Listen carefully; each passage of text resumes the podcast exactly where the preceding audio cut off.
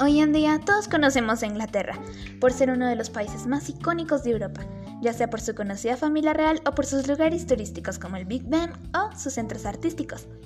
Esta nación forma parte del Reino Unido, la cual ocupa la mayor parte del territorio del antiguo imperio de Gran Bretaña, del cual vamos a hablar el día de hoy.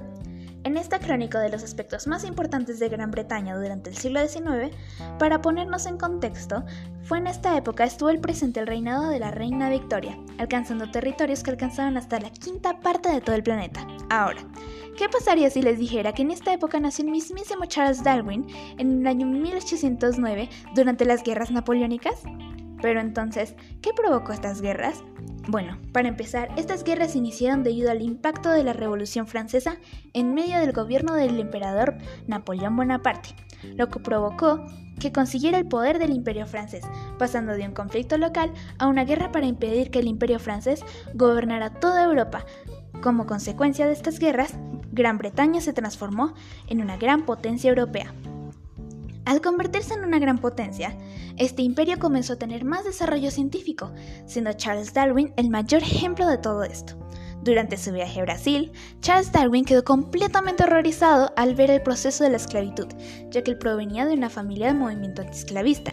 Esto provocó que peleara con Robert Fitzroy, quien era el comandante del Beagle, la pelea se debió a que Charles Darwin estaba completamente en contra de la esclavitud, mientras que Fitzroy decía que así era el sistema y que para que todo estuviera en orden tenía que seguir así. Finalmente, antes de que Darwin abandonara el Beagle, Fitzroy le ofreció sus disculpas por el alboroto y después de un tiempo se volvió antiesclavista. ¿Quién lo diría?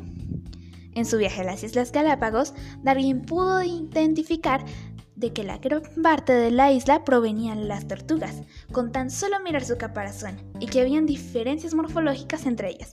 También probó que los insontes que habían visto en las Islas Galápagos podrían estar emparentados con otras especies que había encontrado en Chile y Argentina. Darwin se dio cuenta de que gracias a estas diferencias locales y el aislamiento geográfico se favorecía la variabilidad genética, haciendo que Darwin comenzara a dudar sobre el creacionismo. Después de repasar todos sus apuntes, Darwin comenzó a trabajar en sus estudios y teorías por el resto de su vida, y con sus hallazgos publicó el libro del origen de las especies, donde se detalla toda su teoría posterior a la observación de diversas especies. La estadística de las especies de animales observadas en sus viajes se detalla en la tabla número 1. Asimismo, detalló el tipo de conductas que observó en estos animales, dentro de las que se encuentran el forajeo, conductas de búsqueda, obtención y consumo de alimento, defensa, locomoción y reproducción, entre otros. Esta información se especifica más en la tabla número 2. Otro aspecto a mencionar durante este siglo hace referencia al desarrollo y el romanticismo dado por la influencia de la Revolución Francesa e industrial, la salida de las personas del campo y la llegada a sus ciudades. Estos escritores románticos evocaban el pasado, el campo, los paisajes, para ignorar los duros momentos que vivían las personas por la industrialización y la creación de grandes ciudades la esclavitud y el auge de la ciencia.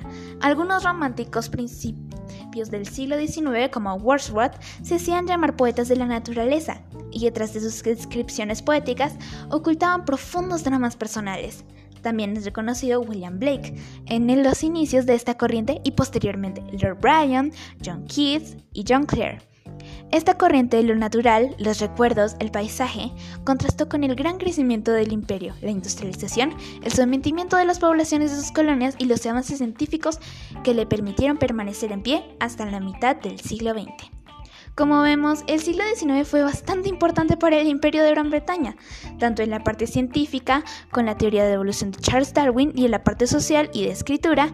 En lo personal, me gusta mucho el hecho de que el siglo XIX haya traído tantos avances para el mundo, especialmente para Gran Bretaña, ya que los avances no solo fueron científicos, sino también demostraron la creatividad de los múltiples escritores románticos. Sin nada más que decir, me despido.